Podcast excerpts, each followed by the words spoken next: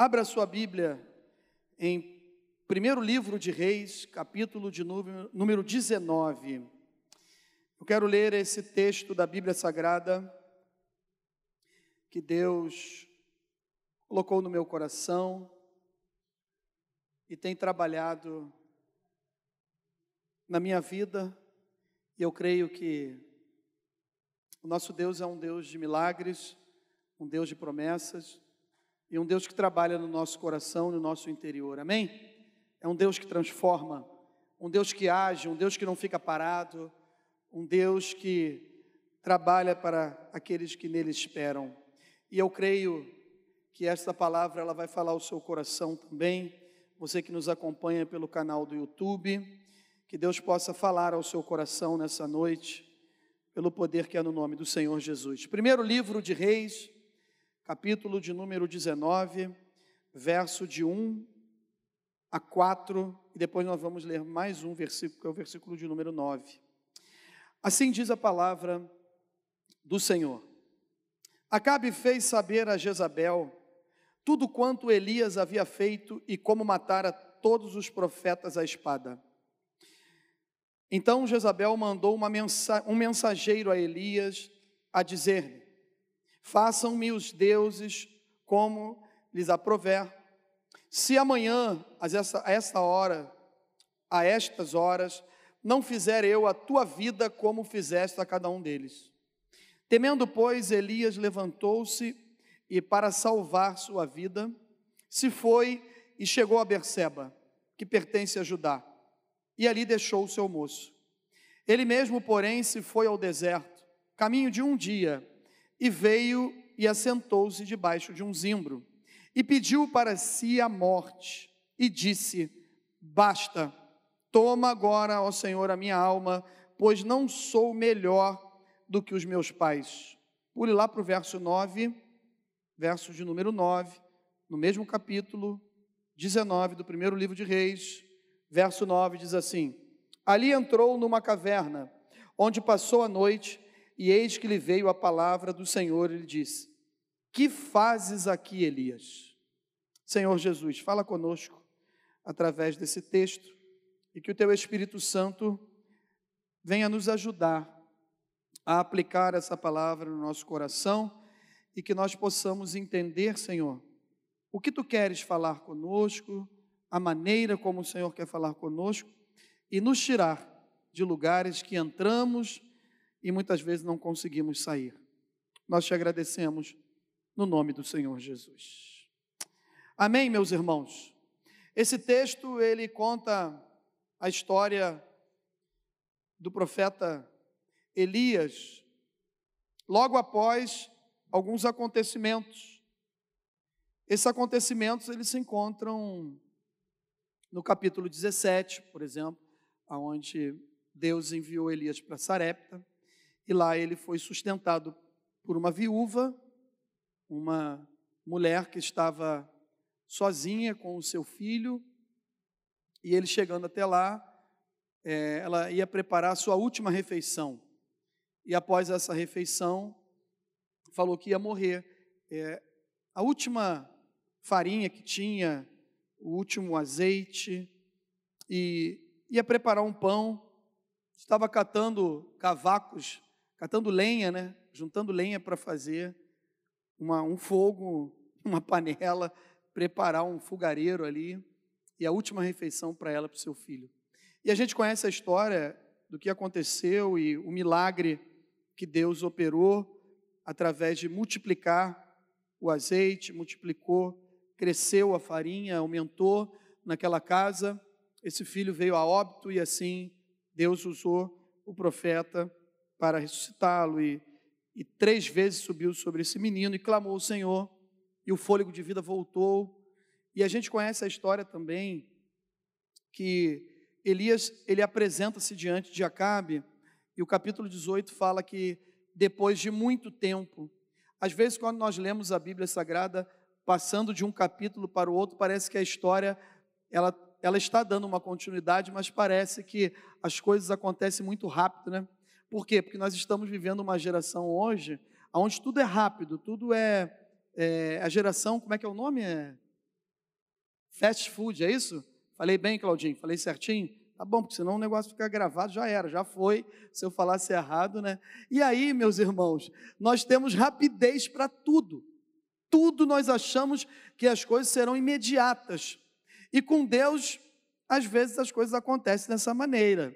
Por exemplo, nós tivemos a presença de alguns irmãos aqui orando por alguns apelos que nós fizemos. Eles vieram à frente. Nós oramos por irmãos que estão colocando o pacto de Deus. E eu creio que alguns irmãos aqui podem ter recebido a sua vitória hoje. Amém? Pelo poder que há no nome do Senhor Jesus, que nós oramos no nome que está sobre todo nome, o nome do Senhor Jesus. Então, pode acontecer de uma forma instantânea, assim, ó, imediato, rápido, como pode levar um tempo também para as coisas de Deus acontecer. E aqui o texto começa no capítulo 18, dizendo que de muito tempo depois veio novamente a palavra do Senhor a Elias, e dando a ele direção, instruções, estratégias e poder do Espírito de Deus para operar a vontade e o propósito de Deus naquele lugar e naquela nação, onde tinha um rei chamado Acabe, que tinha casado com uma pagã chamada Jezabel, e que era uma Jezabel má.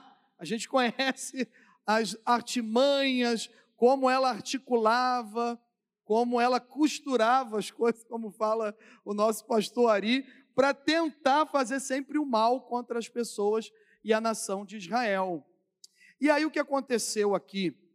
Ele começa a falar para Elias e ele tinha que se apresentar diante do Acabe porque a fome era extrema em Samaria. E a Jezabel, ela matava os profetas de Deus.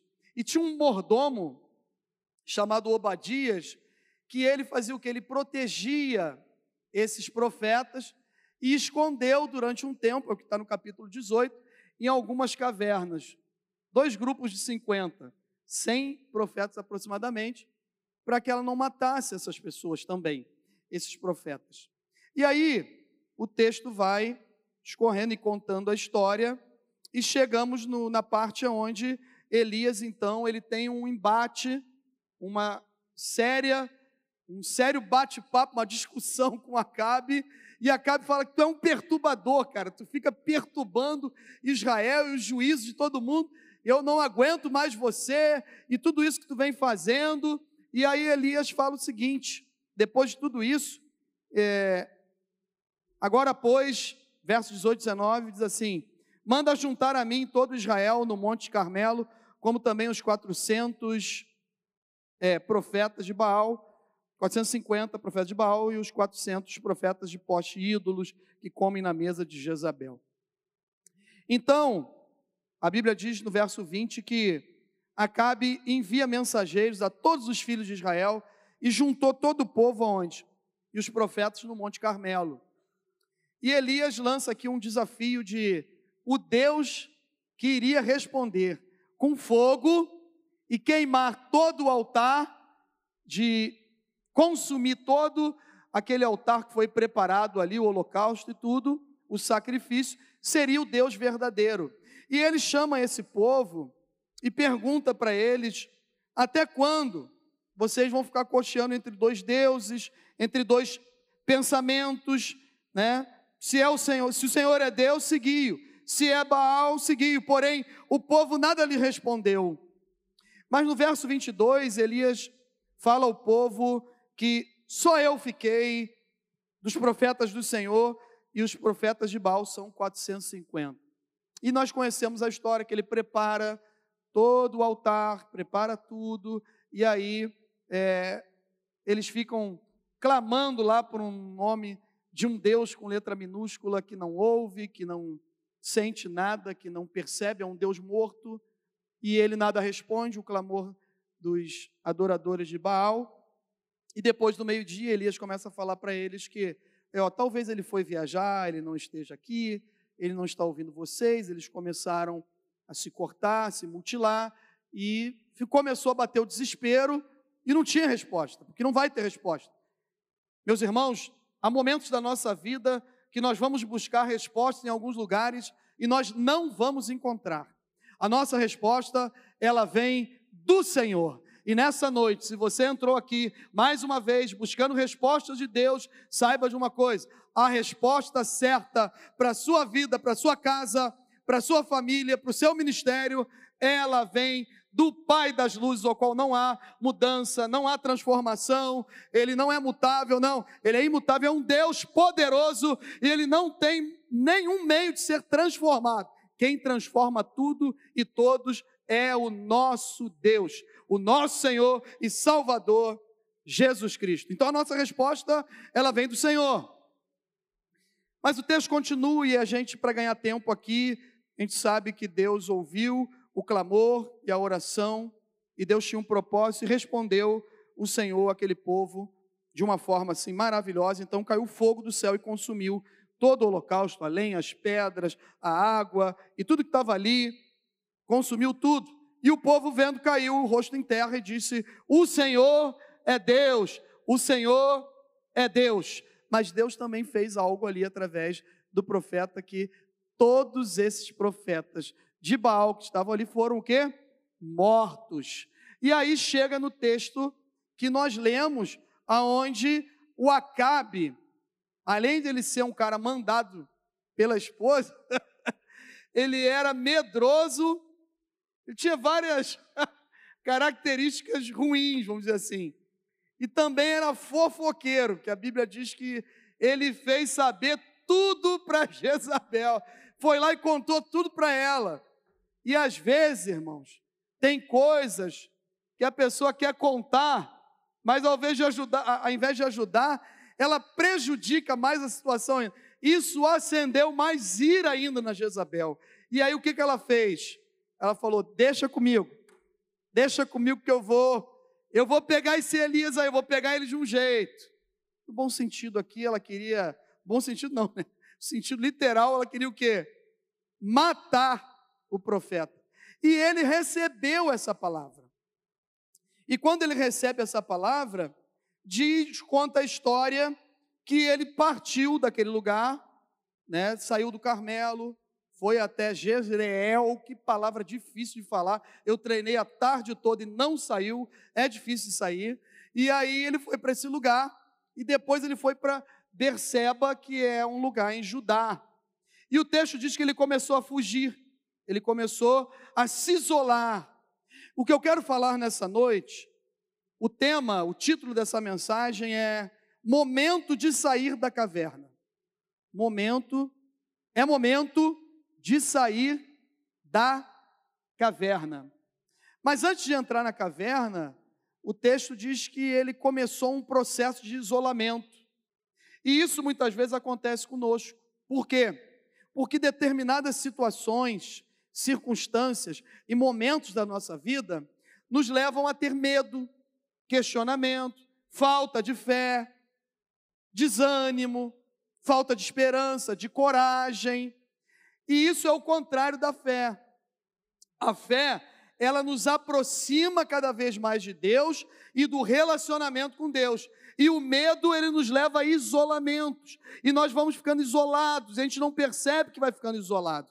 E o texto conta a história o quê? Ele partiu, ele foi em direção ao deserto, ele foi para um lugar que Deus não mandou, Deus não mandou ele para esse lugar, Deus não falou nada com ele. E aí a gente percebe aqui que ele vai até de um monte Horebe, onde aconteceu os milagres, onde ele viu o agir de Deus, aonde ele falou também que, que não iria chover, e depois ele subiu até o Monte Carmelo, pegou o seu moço, pediu que ele fosse lá sete vezes olhar, ele de joelhos orando, choveu, ele falou: Ó, Acabe, arruma teu carro, acerta tudo aí, porque vai chover. Eu vejo uma pequena nuvem no tamanho de uma mão de um homem, mas vai descer muita água, as nuvens já estão ficando negras e vai descer um temporal aí, cara. Então ele viu milagres de Deus, agir de Deus, o sobrenatural de Deus acontecendo. Eu e você, nós já vimos tantas coisas que Deus fez por nós. Quem tem milagres aí para contar? Quantas maravilhas o Senhor já fez por nós. Então, esse problema que eu e você estamos enfrentando agora, ele não vai nos levar para dentro de uma caverna. Ou se nós já entramos, nessa noite nós vamos sair dessa caverna no nome do Senhor Jesus. E aí ele vai e fala o texto aqui, conta a história que ele foi alimentado, tocado por um anjo, mas foi parar dentro da caverna. Que tipos de caverna nós temos entrado? E agora? Como sair? O que tem nos levado a esse isolamento? É uma tristeza? Uma decepção? O medo que algo venha acontecer de pior? O que nos leva para dentro de uma caverna? E nós, às vezes, queridos, nós não percebemos. Como assim, pastor? Esse texto, ele conta a história de Elias que ele partiu e foi ao caminho do deserto. E eu e você, às vezes, somos assim. Nós não percebemos. Estamos a caminho de uma caverna, ou já estamos dentro da caverna, mas não percebemos ainda. Tem três coisas aqui que a gente aprende a caminho que a gente não deve fazer, mas o que acontece quando nós estamos a caminho dessa caverna. E tem três coisas que nos ensinam como sair de dentro da caverna. Então, o que aconteceu aqui primeiro, nesse caso? O medo. O medo que levou ao isolamento, que achou que não tinha mais jeito, que perdeu toda a fé daquilo que já tinha visto, presenciado, levou para dentro um caminho para dentro da caverna. Então, a primeira coisa que a gente vê aqui, que enquanto estamos caminhando para dentro de uma caverna, muitas vezes nós não percebemos. Por que, que nós não percebemos? Porque Deus continua conosco. Amém?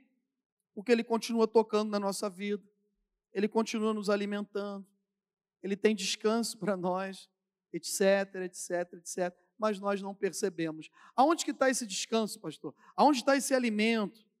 Aonde está essa forma de ser tocado por Deus, de entender no sobrenatural, de termos discernimento, entendimento, que Ele continua sendo conosco nas bênçãos que Deus tem nos dado, na casa que nós temos para morar, no alimento que nós temos todos os dias. Amém? Você está junto comigo aí? Tem nos faltado alguma coisa? Tem uma cama confortável hoje quando a gente chegar em casa? Amém?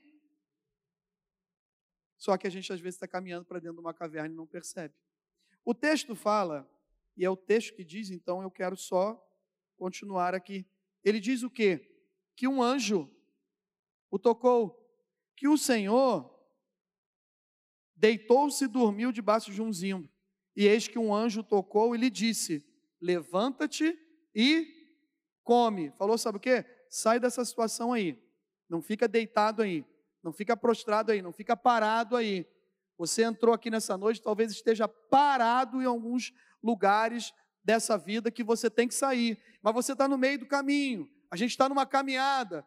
Para, para onde que nós estamos, pastor? Nós estamos caminhando para uma nova pátria, para nossa pátria, o quê? Verdadeira, que é a celestial. Mas estamos numa caminhada. E no meio desse caminho, olha como são as coisas. Às vezes estamos caminhando em direção à pátria celestial e não percebemos que estamos pegando um atalho e indo para uma caverna, porque Deus continua nos alimentando, tocando, falando conosco, mas nós não conseguimos entender. A gente não consegue entender. E é interessante que o texto, como o nosso Deus, ele, ele nos respeita. Ele respeita o meu querer, o seu querer, a minha vontade, a sua vontade. O nosso Deus é um Deus educado. O anjo do Senhor, nós já lemos alguns textos, e até pregamos aqui um domingo à noite, eu acho que foi no culto da colheita, que eu preguei sobre Agar. Lá o anjo do Senhor achou, e ele interviu, e ele mudou o quadro. Olha que interessante. O anjo do Senhor apareceu e falou que ela tinha que retornar. E tem passagens bíblicas como essa que nós lemos. O anjo do Senhor apareceu, tocou, mandou levantar, ele falou: ó, come que tem um pão, tem água, tem alimento tem tudo preparado para você aqui. Ele dormiu de novo, ele descansou de novo. E aí o anjo tocou de novo e falou: ó, come, levanta, come, que tem um grande caminho para você percorrer ainda. Então ele respeita a nossa vontade. Poderia ter falado, sabe o que? Ó, levanta e volta, cara. Já está pegando um caminho errado aí. Mas Deus respeita.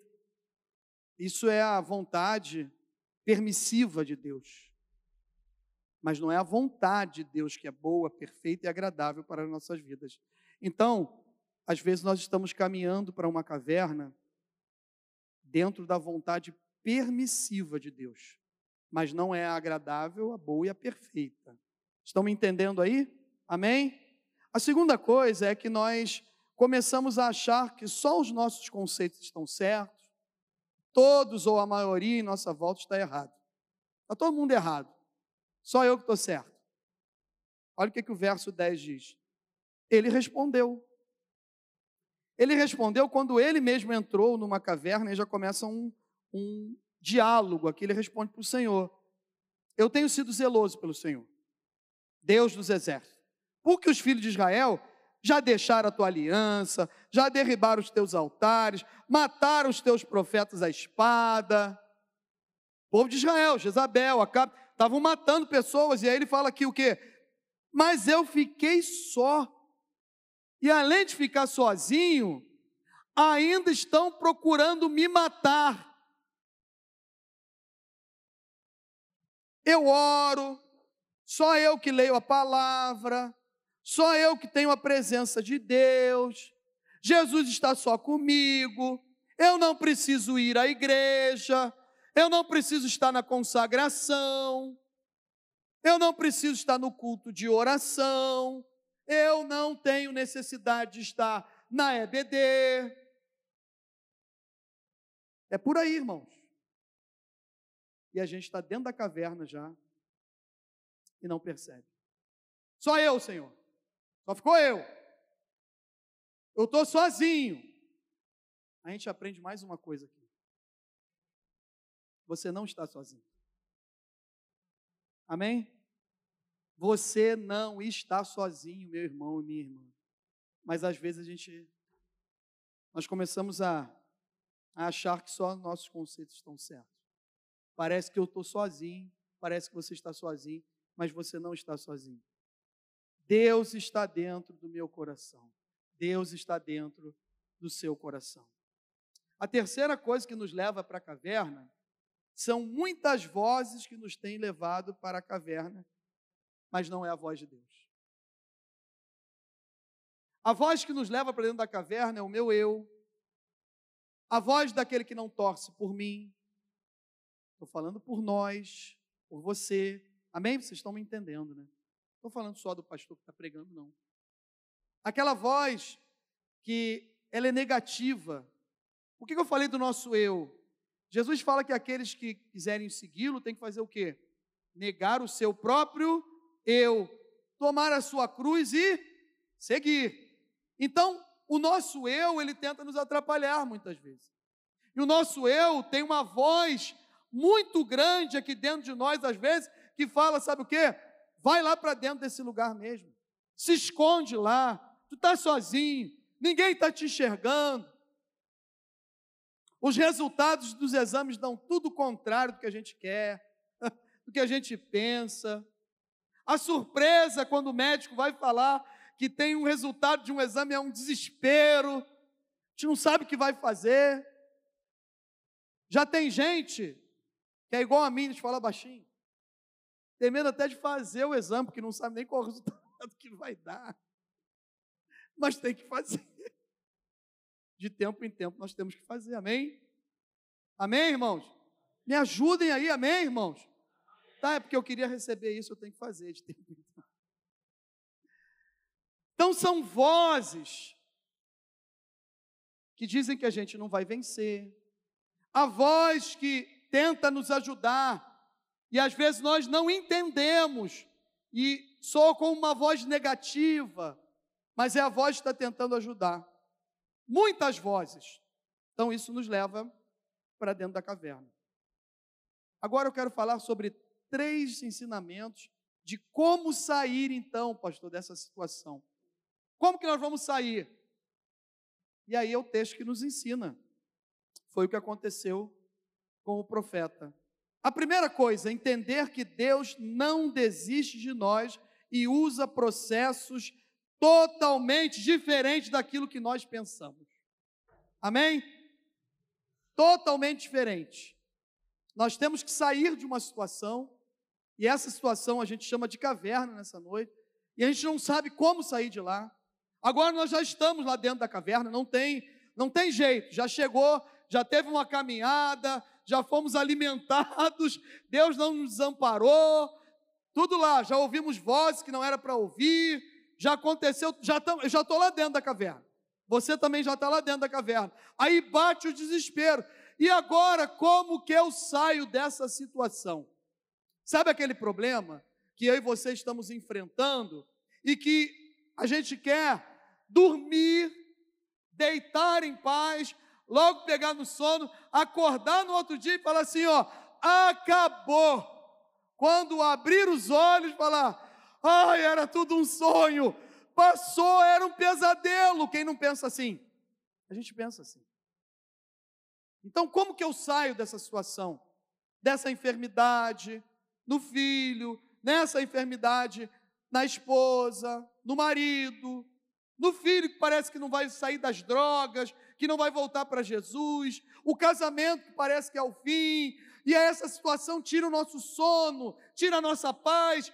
Como é que eu saio? Eu preciso entender que Deus não desiste de mim e de você.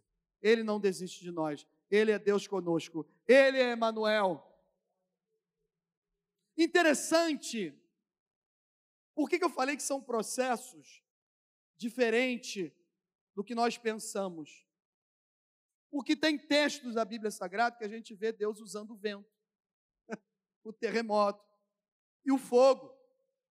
Uma sarça ardia em quê? Em fogo. E o que, que era aquilo ali? A presença do próprio Deus que estava ali. Por isso que ela não se consumia. E Moisés chegou ao quê? Próximo para ver o que, que era, o que, que estava acontecendo. E Deus falou com ele de dentro da sarça. Então, mas aí aqui passa um vento, vai despedaçando o monte todo, não é o vento. Vem um terremoto, balançou a estrutura do monte, de tudo, e não era Deus ainda. Aí vem fogo, também não é Deus. Mas de repente a Bíblia diz o quê? Que veio uma brisa, um cicio, algo tranquilo e suave. Coisas simples o Evangelho é simples. Nós, às vezes, é que complicamos as coisas. O nosso Deus, ele trabalha na multiforme graça e sabedoria que ele mesmo tem. Mas, às vezes, o meu milagre e o seu milagre vai acontecer naquilo que parece simples. Uma quinta-feira, uma outra quinta-feira, uma outra quinta-feira, você vai priorizar estar aqui no culto de oração, fazendo um pacto de oração, pastor. O teu milagre, ele pode acontecer de uma forma suave e quando você vê, Deus está ali junto contigo. Ele não te abandonou. É tempo da gente parar, meus irmãos, a agitação. A agitação, ela nos leva para dentro da caverna e a gente não consegue perceber o agir de Deus. E o que Deus queria aqui fazer e falar com Elias era isso: Elias,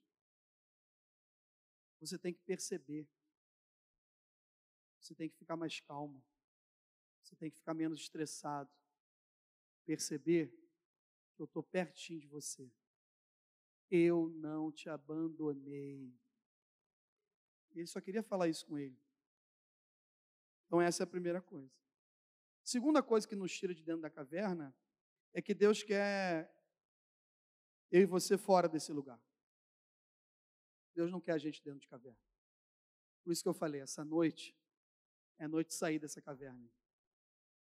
Essa caverna das coisas que não são resolvidas. Caverna que o tempo passa e nós mesmos temos tudo para resolver, a gente não resolve. E quando nós nos posicionamos santificamos, separamos a nossa vida, Deus começa a operar milagres numa velocidade, meus irmãos, impressionante. E as coisas de Deus começam a acontecer. Então, Deus não quer a gente em lugares como esse. Está aqui no verso 13, ó. Ouvindo, ouvindo-o Elias, envolveu, ouvindo quem? Deus, envolveu o rosto no seu manto e saindo, pôs-se à entrada da caverna. E eis que lhe veio uma voz e lhe disse: O quê? O que tu fazes aqui, Elias? A gente aprende, sabe o quê? Não é aí, Elias. É aqui, Elias. É um Deus próximo. É um Deus que está junto conosco. É um Deus que vai lá dentro da caverna. Ele não vai somente até a porta e nos tira e fala assim: ó, Eu estou aqui com você, Marcos Gonçalves. Eu estou aqui com você, Duda. Eu estou aqui com você, Luiz. Eu estou aqui com você, Eduardo, aqui no meio da situação, no meio do problema, no meio da caverna, aonde nós achamos que não vamos sair. Aí ele enrola o manto e sai devagarzinho, e quem está ali esperando já, já está junto com ele. O próprio Deus. O próprio Deus. Ele já sabe por que, que nós entramos. Ele já sabe por que, que nós entramos ele estava no controle de todo o processo dessa história, está no controle da minha vida, da sua vida também. Então ele já sabe por que a gente foi parar dentro dessa caverna. Então por que ele está perguntando o que tu fazes aqui, Elias? O que, que tu fazes aqui, Rodrigo? O que, que tu fazes aqui, Juscelino? Ele só quer ouvir, sabe o que da gente? Senhor, eu estou aqui por causa dessa situação, assim, assim, assim. Então, nessa noite, Fale para Deus, não fale para mim. Fale para o Senhor por que, que você entrou aí nesse lugar que você não tinha que entrar. Fale para Ele, Ele quer ouvir. Só que tem mais uma beleza, uma coisa linda aqui, que está no verso 15. Olha o que, que diz. Disse o Senhor, olha o que, que o Senhor falou para ele: vai, volta o teu caminho para o deserto de Damasco. Essa é a parte A. Daqui a pouco eu vou falar da parte B. Essa noite é momento de você voltar. Momento não somente de sair, mas é momento, é momento de você voltar. Por quê? Porque Deus quer nos despertar. Dentro da caverna, você pode até ver vento que parece vento de Deus. Terremoto que parece terremoto de Deus. Fogo que parece fogo de Deus. Mas na verdade, não é nada Deus que está naquilo ali. E às vezes, meus irmãos, para resolver o nosso problema, nós vamos buscar em tantos lugares, nós vamos tanto atrás de sinais, e a Bíblia nos diz o quê? Que os sinais seguirão aos que creem. Então, se você tem um problema, tem uma dificuldade, coloque na sua igreja, Coloque para o pastor da sua igreja. Peça oração nos grupos da sua igreja. Esteja, envolvidos com a programação. Esteja envolvido com a programação da sua igreja. Fortaleça a sua fé e a sua caminhada na sua igreja. Você vai ver que Deus vai honrar esse posicionamento e vai te abençoar pelo poder que há no nome do Senhor Jesus. Então é momento de despertamento, é momento da gente sair da inércia, de nós sairmos de dentro de algumas cavernas que nós estamos aonde, quando nós percebemos, nós estamos somente na caverna da programação. Caverna da programação. Pro, caverna da festividade. caverna do futebol. A gente fica só no meio, só em algumas cavernas que parece que tem as coisas de Deus. Mas na verdade, o melhor alimento, ele está aqui, ó. É suave. É um cicio suave e tranquilo, que quando você abre a Bíblia Sagrada, pode ser o horário que for, principalmente se você estiver em silêncio dentro da sua casa. Deus vai falando com você. Você vai lendo a palavra, as lágrimas vão rolando, Deus vai te respondendo, o Senhor vai falando contigo, E a paz que excede a todo entendimento, ela começa a entrar. Ela vai para o seu coração, ela vai para a sua alma, e você começa a ver Deus falando, sabe o quê? Sai daí de dentro, cara. Sai daí hoje. Eu vim aqui te resgatar. A terceira coisa, para a gente finalizar, é porque Deus tem propósitos para nós e caminhos. E Deus não quer que a gente fique parado. Amém? Parte B do versículo que eu falei que ler é. Ele falou: sai e pega o caminho do deserto para Damasco. E quando você chegar lá, você vai ungir a Azael rei sobre a Síria, a Jeú, filho de Nissi, ungirás rei sobre Israel, e também Eliseu, filho de Zafate, de Abel, Meolá, ungirás profeta em teu lugar. Aí ele fala: quem escapar a espada de um, o outro vai matar. Essa questão aqui, eu não quero entrar no contexto dessas profecias, que às vezes nós lemos isso aqui, parece que literalmente todas elas se cumpriram na pessoa de Elias. Mas o que Deus está falando aqui é a sequência do ministério e o que iria acontecer com as suas profecias, com ele sendo usado por Deus e através da vida deles em gerações depois que viesse adorando a Deus corretamente, sem adorar um Deus pagão, as, as coisas iam se cumprir. O que ele está falando aqui é a tua vida não acabou. O teu ministério não acabou. Os planos que Deus tem para você, eles não são, não é o final da história. Deus tem coisa para fazer e às vezes a gente para achando que tudo vai se cumprir na gente. Não, tem coisas na minha vida que não vão se cumprir no tempo que eu tenho de vida, nem no meu ministério, mas eu creio, pelo poder que há na palavra de Deus, que o nosso Deus é um Deus de gerações e a sua misericórdia dura para sempre. Tem coisas que vai se cumprir na minha vida na Vitória. Tem coisas que vai se cumprir na minha vida na vida da Mariana. Tem coisas que vai se cumprir nos meus netos. Talvez eu nem esteja mais aqui, nem você, mas vai se cumprir na sua família, na sua casa, no meio da sua parentela, pelo poder que há no nome do Senhor Jesus. Portanto, nesta noite, saia desta caverna.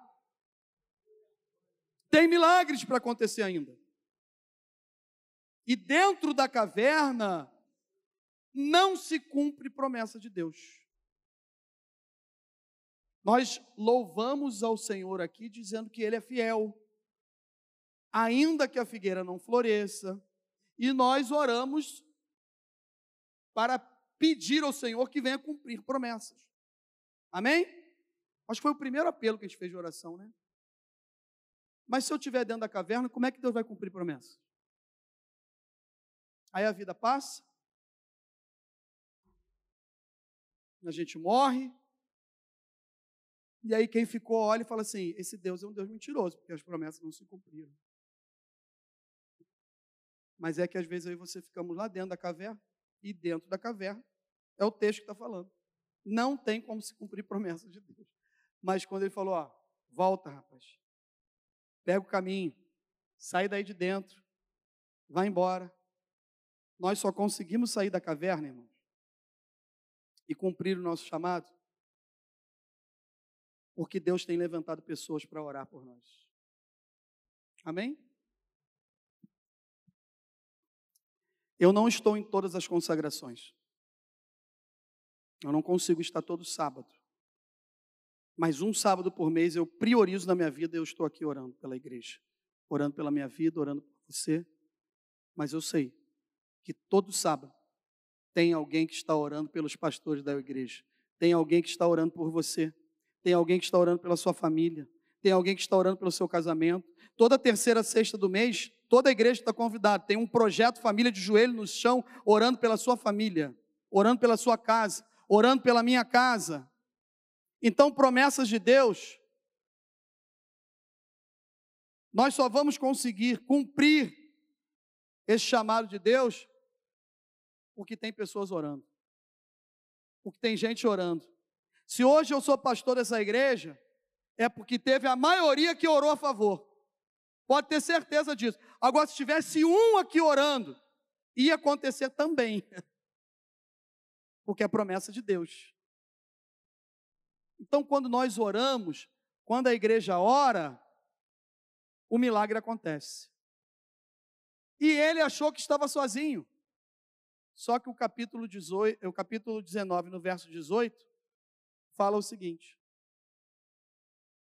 Também o Senhor falando para ele, né, depois que falou todas as promessas que ia fazer através da vida dele, tirando, falando: sai daí, cara. Eu também conservei em Israel sete mil, todos os joelhos que não se dobraram a Baal, e toda a boca que não o beijou, que não o adorou. Sabe o que isso significa, irmãos? O que eu falei. Tem gente orando por mim e por você. Não desista saia dessa caverna nessa noite. Elias falou assim: Eu estou sozinho, tu não está sozinho, nada, rapaz. Tem sete mil pessoas, eu conservei, o Senhor falou para ele. Eu sustentei, eu escondi, eu separei, eles estão clamando, tu não está sozinho, Elias. E eles não adoram, eles nem tocam, eles nem beijam em Baal. Olha que povo bom, que povo santo. A nossa igreja tem um povo santo. A nossa igreja tem um povo separado, que não se dobra a Baal e que está clamando o Deus vivo que está aqui nessa noite, nesse lugar. E aí a tua vitória ela vai chegar. A minha vitória vai chegar. Mas a minha parte e a sua parte é sair de dentro da caverna. E aí, quando o teu milagre chegar, pode ter certeza, pega o pacote todo e fala assim: não é só porque eu estava na consagração, na quinta-feira, na EBD, não. A igreja que eu faço parte estava de joelhos no chão, orando pela minha cura, pela minha família, pela minha casa, e aí o milagre aconteceu, no nome do Senhor Jesus. Vamos sair da caverna nessa noite, amém? Eu estou saindo voar dela aí, desde que eu comecei a ler esse texto. Já eu já estou correndo. Eu não estou muito à frente de vocês, não. Ainda dá tempo da gente correr junto. Eu estou aqui na esquina, na frente da Vitorina. Estou esperando, sabe o cara que fica esperando assim, ó? Aí, bora, gente, vamos lá, vamos todo mundo. Ainda dá ainda, não fica rindo, não, cara, ainda corre, hein? Aí, vamos embora, vamos todo mundo. Vamos todos juntos ou não vamos?